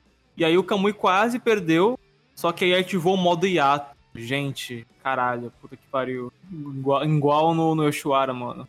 O mais, o mais interessante desse momento é o Abuto interferindo ali, sabe? Porque ele fala: Ah, você, se você quer derrotar sua família, eu não tenho nada a ver com isso, mas faz isso sendo você mesmo, sabe? Não deixa o sangue te dominar, porque esse não é você. E é muito, muito legal. Porque você não espera que o Abuto vai ter um papel tão grande é, nessa construção do Kamui, mas no fim ele acaba sendo muito importante. E eu gosto muito. Eu, é, aquela, é aquela coisa. É, eu, todo mundo que tá nesse arco, para mim, tem o destaque que merece dentro da proposta que o arco, que o arco traz, sabe? É, por isso que eu gostei de Hakuyo, porque assim, por mais que ele seja um arco mais deslocado, digamos assim, ele ainda é um arco que trabalha bem quem tem que trabalhar, sabe? E eu fico satisfeito com isso. Uh, é, o, é o arco que assim se trabalha os personagens, mesmo secundários, de, alguma, de uma forma um pouco mais, mais interessante. Porque eu, olhando o arco de, logo de cara, eu achei que ia ser sobre o, sobre o Ginto aqui, sobre o Sakamoto, sobre o Takasugi. E, e na verdade, eles são mais um, um, um pano de fundo, né, uma desculpa para eles irem até Hakuyo. E ali quando, quando ele realmente precisa trabalhar o núcleo dos, dos, do Abuto, do, da Kagura, do, do, do Kamui, ele faz bem. E ele não, ele não desvirtua desse ponto. Tá? Tanto que até quando o Gintoki aparece, parece que a história vai virar, vai se tornar sobre o Gintoki, mas não. Tudo ali é sobre a, a, a o que a, como a Kagura se encontrou mesmo passando pela mesma coisa que o Kamui passou. Enquanto o Kamui ficou sozinho, a Kagura achou uma família, sabe? Por fim, esse momento de sensibilidade que rola pós o momento hiato, né? Mais, um pouco mais de luta. O Kamui finalmente é derrotado e ele fica no colo da Kagura. Assim como ele ficava no colo da mãe dele, se permite, né? Eu acho que esse é um momento que eles se permitem, assim, eles choram, que eles é, param de agir da forma que eles estão tentando o tempo todo, eu sempre me pego então dependendo da forma que for feita, claro. Eu lembro um pouco do. É, é um pouco semelhante a, em contexto amplo, obviamente, ao que rolou com o Rosen, mas a construção foi totalmente diferente. Que eram hiatos vendo o sol pela segunda vez. Né? O Abuto vai lá e fala que, assim, é. Nem mil homens conseguem derrubar o homem mais forte do Hadusami, mas tudo que ele precisou para ser derrotado foi uma irmã, sabe? E é muito bonito porque a gente sempre vê como ele é infantil, e é justamente isso que o Abuto fala, né? Ele parece uma criança chorando no colo da mãe. E é muito, muito bonito esse momento. É, ele vendo a mãe ali na Kagura, e a Kagura relembrando que ele é da família de cada um deles, que ele não precisa mais lutar, enfim, é muito bonito o momento, e é, eu gosto muito quando um personagem não consegue chorar e o outro vai lá e faz isso por ele. Então a Kagura chora e, tipo, vai lá e cai a lágrima no olho dele, como se os dois estivessem chorando juntos, sabe? É muito, muito bonito. E, assim, é muito bom porque a gente não sabe o que vai acontecer com o Kamui depois disso, né? Porque, teoricamente, o arco dele tá concluído. E aí ele fala que ele vai continuar sendo um pirata, porque mesmo que ele seja um irmão e um filho, é, ele passou a maior parte da vida sendo pirata, é isso que ele vai continuar sendo. E eu acho isso muito legal, porque não apaga a identidade dele, sabe? Apesar dos personagens é, eles terem uma revelação, né? Isso acontece muito em Gintama. Eles, tipo, subverter uma coisa que, que era um problema para eles, né? Um fardo, eles conseguirem resolver isso, eles continuam sendo quem eles sempre foram. Então o Kamui não vai mudar do nada, só porque ele resolveu o problema com a família dele, né? E ele continua sendo pirata e e é isso, eu acho muito, muito bom. E algo curioso de agora é que parece que já fechou os conflitos do arco até então, né? Mas tem mais um pouquinho de coisa, né? E até que bastante coisa em questão de conteúdo, né? Porque enquanto isso tá acontecendo, né? É, a gente questiona um pouquinho até onde tá os outros personagens do Joey 4, né? Os quatro Joeys. E aí, o Takasugi estava lutando contra o Oboro, né? E é nos seus momentos finais que é revelado o passado dele, né? Que no fim das contas o Oboro queria ser um deles. É, eu passei todos esses últimos capítulos não suportando o Oboro, tipo, ele aparecia da minha tela e eu não aguentava mais. Mas aí eu, nesse arco, bem quando ele, ele morreu, eu fiquei muito mal, eu senti muita empatia por ele, porque eu acho que ele é um dos personagens de Gintama que mais sofreu. Eu acho que, tirando o Utsuro, que a gente vai descobrir daqui a pouco, né, o que aconteceu no passado dele, o Oboro é um, um dos passados mais trágicos que tem. E eu gosto muito como ele tem essa. A gente entende as ações dele, né? Ele tinha esse, esse meio que um pacto de sangue, né? Com o Tsuru barra Shoyo, porque é por causa dele que, que ele continua vivo. Então é bem interessante ver que ele tem essa devoção e realmente não é saudável, sabe? A gente consegue perceber isso. E é muito bom porque comentado antes, eu nem lembrava disso, né? Mas logo quando o Shoyo salva o Oboro, é comentado que ele era um escravo. Então faz muito sentido que ele age dessa forma, sabe? Tipo, o Shoyo salvou ele, então ele tem que fazer de tudo por ele até o fim. E aí é muito bom porque ele achando que ele conseguia seguir em frente, mesmo, mesmo é, tipo, ele foi responsável por salvar o Shoyo, né? Então ele achava que ele conseguia seguir em frente com a vida dele, deixando o Shoyo viver em paz. Só que quando ele viu que o Shoyo conseguiu seguir em frente é, e fazer a escola que ele tanto queria, com os discípulos dele, e o Obodo não teve a chance de fazer isso, eu acho que ele ele viu que ele não aguentava. E ele, eu acho que, tipo, claro que o que ele fez é imperdoável, mas eu ficou claro que a intenção dele não era trazer o Utsuri de volta, sabe? Ele queria o Shoyo de volta. E ele não matou pensando, tipo, ai, nossa, vou matar esse cara. Não, ele achava que ele ia voltar. Então, mesmo que sejam imperdoáveis, a gente consegue sentir uma empatia. E eu gosto bastante que durante é, esse embate, tem um, um dos capítulos chama. É, acho que é Sangue e Alma, alguma coisa assim porque o, o Obodo tá ali representando o sangue do Shoyo e o Takasugi tá ali representando a alma, então acho bem interessante. Eu acho que uma das coisas que mais me surpreendeu do, disso foi de fato o Oboro, porque eu não esperava absolutamente nada do Oboro, eu só achava ele um, um pé no saco, que nem a Emily falou. Mas aquele momento final dele falando que ele queria ser como eles, cara, é muito bonito. Porque assim, eu não, talvez tenha sido um retcon do Sorati, mas foi bem feito, na minha opinião. Porque o, porque o Oboro sempre, no fim das contas, foi o primeiro discípulo do Tsuru e ele foi o cara que deu origem a tudo, sabe? Nada disso teria acontecido, o Ginto que não teria sido Ginto, que o Takasugi o Takasugi, se o Oboro não tivesse existido na história. E isso dá uma importância pro personagem muito única. Aí tu pensa, pô, é, um personagem com essa importância tem que, tem que ter alguma substância. E ele tem. É, o, se o Sorati tivesse trabalhado o Oboro do jeito que trabalhou nesse arco, desde. Claro, uh, desde, sei lá, dois, três arcos atrás, desde a primeira vez que ele apareceu, eu acho que a gente teria se apegado muito mais ao personagem e teria sido muito mais impactante. Mas eu não vejo isso nem como um defeito, porque eu acho assim, eu só acho que poderia ter tido mais do Oboro. Mas mesmo do que a gente teve, mesmo pouco que nós tivemos agora, foi o suficiente para mim apreciar mais o personagem, sabe? Eu não vou dizer que eu gosto, porque eu acho que foi pouco tempo para mim dizer que eu ah, acho o Oboro um personagem incrível mas ele já ele mudou da água pro vinho para mim, sabe? Ele não era nada e agora ele se tornou um, um grande personagem em Quintama. E eu repito, a frase dele no final de que ele, o sonho dele era ser como um deles me pega muito, porque a gente fica com um pouco de pena do Boro por ele nunca ter sido visto, nunca pareceu que ele foi visto dessa forma pelo Utsuro, mesmo o Utsuro falando, não, reconheço que nada disso seria possível sem você e tal. E só que a gente sente que o Tsuru tem mais carinho pelo pelo Gintoki, pelo Takasugi, pelo pelos alunos dele que ele conseguiu depois do Tsuru, depois do Oboro do que o próprio uh, do que o próprio, né? Então, é, eu fico um pouco de pena dele, mas eu fico feliz também, se é que posso, posso chamar isso de felicidade, mas eu, eu diria mais um alívio, né? De quando o Takasugi pega o, Oboro e fala, não, a gente tem que enterrar ele de forma apropriada porque ele viveu como um samurai e tal. Então acho isso muito bonito também, ainda mais vindo do Takasugi, que é um cara mais frio, né? Mas que ainda assim é, tem, tem a honra e o ideal de um samurai. Eu gosto bastante que foi o Takasugi é, quem foi o confronto final do Oboro, porque eu acho que eles são muito parecidos em certa instância, porque claramente o Takasugi tem uma dependência maior do Shoyo, e por isso ele chegou onde chegou. E o Obodo tem a mesma coisa, eles tinham uma dependência muito forte. Claro que o Obodo levou isso a outro nível, claramente ele é muito pior que o Takasugi nesse sentido. Mas eu acho que eles eram os discípulos que mais eram apegados ao Shoyo, porque eles realmente viram, viam ele como uma salvação. Então é muito interessante que a conclusão do Obodo tenha sido com o Takasugi, que o Takasugi tenha sentido esse momento de empatia. Eu gosto bastante. E também que o Oboro, é, quando ele percebeu que ele ia morrer, ele não tinha mais a dívida de sangue. Então ele decidiu pela primeira vez ajudar eles, contando quais eram os planos do Otsuru. E eu gostei bastante disso. E também um aspecto que eu gosto muito, muito mesmo. Eu não, as pessoas não, não costumam falar muito disso, mas é que quando o Gintoki vai é, matar o Shoyo, executar o Shoyo, a única coisa que ele fala é obrigado.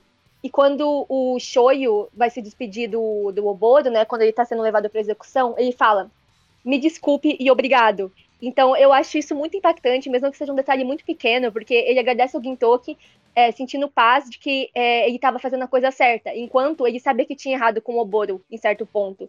Então eu gosto bastante disso, são os pequenos detalhes que fazem toda a diferença. Depois disso tudo, né, o, todo mundo tá em Hakuyo vai se recuperando, e o Utsuro então volta pro espaço. E é um pouco depois disso que a gente tem finalmente a backstory do Utsuro. A gente entende de fato qual é o passado dele e como isso relaciona com o Yoshida Shoyo, que é quem a gente conheceu durante esses anos capítulos, né? E eu vou dizer que eu acho bem interessante, assim, não anula efetivamente as consequências que foram impostas a partir do, do que houve com o Shoyo, a relação com o Ginto, Takasugi, etc. E, sei lá, eu encaro bem, bem diferente dos dois, assim. Eu acho que, revendo, é, porque, né, já tinha assistido no anime, então, lendo o arco, eu, meu amor pelo Utsuro cresceu, né, porque ele sempre foi um personagem que eu gostei, mas às vezes subia aquela dúvida, porque tinha aquela questão, ah, mas é, não, não estraga um pouco o passado do Gintoki do show e dos, dos, discípulos aí, mas eu percebi que não, porque como os próprios ali falam, o Gintoki e o Katsu, eles falam, tudo que aconteceu foi responsabilidade nossa. Então, independente se o Shoyo fosse o Utsuro ou não, as coisas provavelmente aconteceriam da mesma forma. E não anula, porque no fim do dia o Shoyo ainda é o Shoyo e o Utsuro é o Utsuro, né? Por mais que eles sejam a mesma pessoa, eles são pessoas diferentes. Então eu gosto disso, porque eles conseguem trazer essa história sem anular o que aconteceu. E o Tsuru, ele tem um passado muito interessante para mim, porque é uma questão meio niilista, né? Que também não é novidade em personagem, mas eu acho que fazer de uma forma interessante faz toda a diferença. E é muito legal porque é, a única coisa que ele conhecia era a violência. Então ele passou a replicar aquilo, porque as pessoas não viam ele nem como humano, não viam tinham, tinham medo dele. O que você faz com medo é incitar o ódio. Então, é, ele sofria muito, era queimado vivo, ele morria e voltava, morria e voltava, e ele não se sentia humano. E a forma que ele encontrou de ser humano é, foi ser também uma, força, uma fonte de violência, porque essa é a única coisa que ele tinha aprendido sobre a humanidade. E eu acho isso muito, muito interessante. E eu gosto que ele tenha é, criado várias personalidades por conta disso, porque é uma coisa real que acontece. Claro que aqui, né, é feito de uma forma diferente, porque é ficção e tudo mais. Lógico que não é da mesma forma na vida real, mas realmente acontece. Você, acho que isso chama transtorno dissociativo de identidade, que por causa de um evento traumático, você meio que cria outras personalidades como um mecanismo de defesa.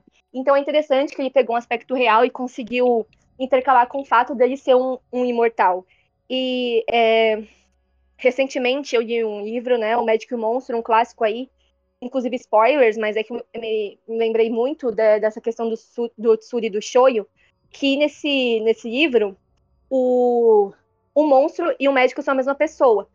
E o monstro é a parte, é toda a parte ruim que o médico tentou desassociar dele. E o, e o médico em si, ele é uma pessoa boa e ruim ao mesmo tempo. Ele é um ser humano enquanto ele tentou tirar toda a parte ruim dele que se torna um monstro. E eu acho que o Shoyu e o Tsudo tem uma, uma mesma vibe nesse sentido, porque o Shoyu, ele é humano, ele é tão, tanto bom quanto ruim, enquanto o Tsudo seria, tipo, totalmente a encarnação do mal por causa do monstro que a Terra criou. Então eu acho bem interessante isso, trazer esse aspecto. E eu acho que eu gostei muito da, da motivação dele, que foi explicada, né? Que basicamente ele quer causar, causar um caos ali, é, atacando outros planetas é, em nome do Tendoshu, para assim todo mundo atacar a Terra, que é a base do Tendoshu, porque ele quer destruir a Terra. E é muito genérico, né? Ver um vilão que quer destruir o planeta Terra. Nossa, que novidade. Mas é interessante que ele quer fazer isso não só para se vingar, mas também porque ele quer morrer. E a única forma dele morrer é acabando com o planeta Terra, com o monstro que criou ele. Então, eu acho que é um personagem muito bom, muito interessante, que poderia ter caído num clichê, ficar genérico e até, tipo, estragar totalmente do que tinha construído até agora, mas para mim, até agora ia muito bom. Ah, o arco meio que acaba, mas, mas, mas, mas, o finalzinho é muito bom porque é, eles pegam aquela frase que o Shinpachi fala no capítulo 1, né, Terra dos Samurais, eles colocam nesse pretexto hype, assim, todo mundo tá se preparando pra grande batalha, porque eles vão em direção à Terra e vai rolar uma puta invasão, nível que rolou na Guerra dos Joey. E é isso aí o arco acabou com esse maior gancho até agora de Gintama, pra mim. É muito bom, né? Gintama começa assim e o arco final começa da mesma forma. Ah, é muito cinema, não tem como. Final, final me hypou, mas aí eu lembro que eu acho de Silver e fico triste. Mas enfim, né, guys? Esse arco finalmente acabou aqui. A gente, inclusive, a gente gravou separado, a gente gravou até a parte do quarto juiz. Depois de vez a gente teve que parar e voltar a partir daí. E eu gosto muito de pensar também o quão distinto e, e focado no Ziato é acabar sendo nessa segunda parte. A gente vê que esse arco, num geral, ele tem uma puta inconsistência, isso pode incomodar muita gente, como me incomodou também. É, o fato de ser bem Battle Shonen assim é algo que não me agrada ao extremo, porque não é parte do site nem fudendo, e a significância fica muito aleatória aqui. É, tem pontos interessantíssimos, tal, como para mim é a parte do passado do, do Miboso, é, o passado do Utsu, é, do Obro, mas enfim, nada se relaciona propriamente com isso. O Garth usou o pretexto da força, mas eu não acho que aqui é algo tão claro como é nos outros arcos e, enfim, eu acho que aqui a gente já consegue ver um pouco que o, que o Sorati, propriamente dito, não consegue dar um segmento no mesmo tom dos arcos anteriores, né? Porque a gente teve aí o Shogun Assassination, que tava numa fórmula que dele normal, né? Começava um pouco mais comédiazinha, depois ficava sério. O Farewell Shinsengumi, sério do começo, meio até o fim, né? O dramático pra cacete.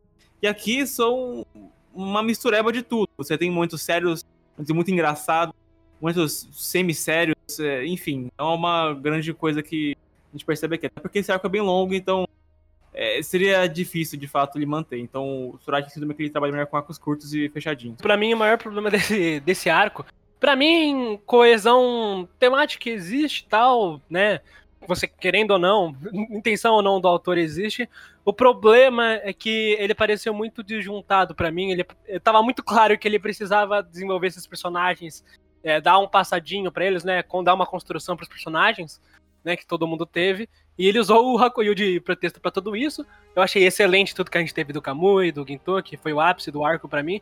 É, eu não falei muito do Oboro, mas é porque eu achei a, a, o flashback do Oboro legal, mas não, para mim não acrescenta, não, não, acrescenta tanto no que eu penso para ele. Ainda acho um personagem meio chatinho que teve o que teve um tratamento flashback um pouco antes de morrer para ter um pouquinho de profundidade. Legal mesmo assim. Eu, eu gosto da, dessa coisa dele ser um dele ser um Joey secreto, né? Na relação, na relação que ele teve com o Tsuru. Vamos, vamos ver do que vai perseguir, né? Eu tô muito interessado como vai ser o personagem do Kamui aqui pra frente. Eu, eu não sei se eu imaginava não que ele morreria que ele morreria. Não, não, não tenho muito no pensamento que isso ia acontecer, mas eu nunca tinha pensado muito como seria o Kamui depois dessa redenção que ele teve. Agora eu quero ver o que, que vai acontecer, como é que vai ser. E, no geral, esse arco ele foi, ele foi legal. O Utsuro, as coisas que, que soubemos a mais sobre ele, ainda positivo. Não, não, vejo nada muito absurdo, nada muito errado, não. E, para mim, Gintama continua, continua bom, sim. Vamos ver como é que vai ser. Vamos começar o último arco no próximo cast, né? Eu acho que talvez é, o arco seria melhor se não fosse só um arco, tipo, se fossem dois. Um focado no Joe e For mesmo, na questão deles e tal, e o outro no Ziato. Mas, é, enfim, acabou sendo muita coisa, mas. Eu não sei, para mim não teve nada ruim, sabe? Existem coisas que eu faria diferentes, mas isso tem praticamente todo o arco. Esse tem mais coisas que eu faria diferentes? Sim, mas nada que foi apresentado eu odiei, sabe? Então, para mim é o mais importante. Na verdade, eu gostei bastante de tudo. Então, assim, apesar de não ser perfeito, claro que o Sodashi trabalha muito bem temas específicos, muito específicos, em um curto espaço de tempo, isso não tem como negar, né? É, tipo, é um dos fortes de Gintama. O fato dos arcos serem curtos e, mesmo assim, muito impactantes por falarem de um assunto muito específico. Então, ele seguiu uma linha diferente, mas eu acho que faltou tempo, é porque, sem querer culpar a revista, né? Mas culpar a organização dele, porque ele tem problema com prazo, então eu acho que faltou essa organização dele é, então, ele tipo, podia ter usado espaços que teve antes para trabalhar esses aspectos. Por exemplo, teve o arco Renho, que foi um arco de comédia, é, todo de comédia, mas ele poderia ter tipo, colocado parte do passado do Sakamoto e do Katsura lá, porque foram personagens muito presentes. E ele não fez isso, porque com certeza ele não tinha pensado nessa possibilidade antes. Então, claro que tem muitas coisas aí que poderiam ser melhoradas, mas eu gosto de tudo apresentado e eu ainda acho um dos melhores arcos de Gintama. Justamente porque trabalha todos os personagens que eu tanto gosto e dá profundidade para aqueles que eu sempre esperei. Eu, não, eu longe de ser um arco ruim para mim, eu, eu, já vi arcos piores no próprio Gintama, assim, arcos mais, mais sérios, né, que a gente comentou. É, eu acho o Hakuyo bom, uh, eu acho que, eu não vou, eu não, pra não ficar repetitivo, eu, eu, penso a mesma coisa que, que a Emily, praticamente o Gart, Acho que com um adendo de que talvez uh, a gente tenha vindo de dois arcos muito bons, incríveis e que mudaram todo o rumo de Gintama, foram um turning point muito grande. É, tanto, tanto a produção do, do, do no mangá quanto na animação são dois arcos que realmente ficam marcados na, em ti. Então é muito difícil a gente chegar num arco como o Hakuyo e não esperar muito dele. Né? Mesmo que a gente já tenha mais ou menos uma ideia, que nem eu tinha, de que não seria tão, tão interessante quanto Farewell Segumi e Shogun Assassination, é, acho que é impossível a gente não estar tá com grandes expectativas. Então acaba que é natural a gente comparar com os arcos anteriores e, poxa, talvez não foi tão interessante assim quanto, quanto foi os, os, os, os últimos dois. Mas longe para mim de ser ruim. Eu acho que se esse arco do, do, do Hakuyo fosse, por exemplo, é, mais cedo na história, eu acho que talvez teria até um impacto maior para mim. É, mas no ponto que a gente está, talvez uh, seja, a gente sinta que ele é um pouco deslocado do resto, sabe? Eu não sei como é Silver Soul, então pode ser que eu mude minha opinião e diga que talvez a partir daqui realmente todos os arcos são deslocados, mas é, esse arco específico, se ele fosse um pouco antes de Farewell Shinsegumi e Shogun Assassination, talvez ele tivesse um impacto diferente uh, do que teve agora. Mas eu não achei ruim, não. Eu gostei bastante do arco e eu reveria. É um arco que eu reassistiria, assim, é, quando eu sentisse saudade de Gintama. Dito as considerações, o tchau pra galera, né? Emily. Tchau, galera. Me contive muito, olha só. Todo mundo achava que ia brigar com o Maitos. Não aconteceu. mas, claramente, a gente tem opiniões diferentes. Mas, no fim, acho que todo mundo concorda que é um bom arco, apesar de não ser o melhor de todos. E que teriam coisas que poderiam ser melhoradas. Mas, enfim. É... Como sempre, acho que não teve nenhum arco de Gintama que eu não gostei de comentar. Eu sempre descubro coisas novas conforme a interpretação de outras pessoas. Então, é sempre bom debater, independente das opiniões distintas ou não, e eu acho que isso vai acontecer bastante nos próximos arcos, né? na verdade, no próximo, que vai ser dividido em duas partes. O que é inevitável, porque é o mais longo de Gintama, então é claro que vai ter muita mais coisa que a gente vai discordar. Enfim, eu acho que, que eu tô chateada que essa jornada tá acabando, mas tô muito feliz que, que aconteceu, que está acontecendo. E é isso. Tchau, galera. Até o próximo. Uh, é, o meu maior problema é que a, a coesão, né? O, o, o arco ele se progredia através de uma checklist. É, flashback do cara, flashback do outro. Uh, como é que a gente vai fazer, por exemplo, o flashback desse outro cara? Ah, sei lá, faz, vamos. Essa vai ser a progressão da história pra gente ver, conseguir fazer esse flashback. Check. É, esse é o maior problema do arco pra mim, de resto, positividades. E é isso. Vejo vocês no próximo podcast. É, não, mas eu, é isso aí, cara. Agora a gente vai pro Silver Soul, que vai ser um arco polêmico. Vai ser um arco onde eu tenho certeza que vai que a Emily e o Miles brigar, né? É, pelo menos eu espero que isso aconteça, porque a gente tá precisando um pouco de guerra aqui, né? Mas eu não sei, eu tô, tô com expectativas pro Silver Soul pela essa dualidade da Emily do Maitos aí. Eu não sei quem, quem que quem que tá certo, quem que tá errado. A gente vai descobrir aí, o Gart a gente vai tirar a prova viva disso daí e vai, vai falar. Mas a gente tá se caminhando pro fim, né? Estamos, estamos chegando ao final. E agora tem só mais, acho que dois ou três podcasts, então Dois. aproveitem. É, dois, nossa, aproveitem enquanto pode, porque esse foi o antepenúltimo e os próximos dois vão pegar fogo, isso aí. Isso aí, gente. Próximo podcast, Arco Silver Soul, a primeira parte, né? Porque a segunda, todo mundo sabe onde divide, não vou dar spoiler, né? Mas vai ser dos capítulos 596 até os 668, tá? Então vão lá programando, comecem a ler já, que daí, no mês seguinte, que esse podcast aqui for postado, vai ter o Silver Soul, tá? E é isso, e é porque é, e é mesmo, e ver, e jur, e put, put, como diria o Whindersson Nunes. E até o próximo vídeo, até a próxima live, e até o próximo Entre Arcos de Gintama. Tchau, galera. Tchau.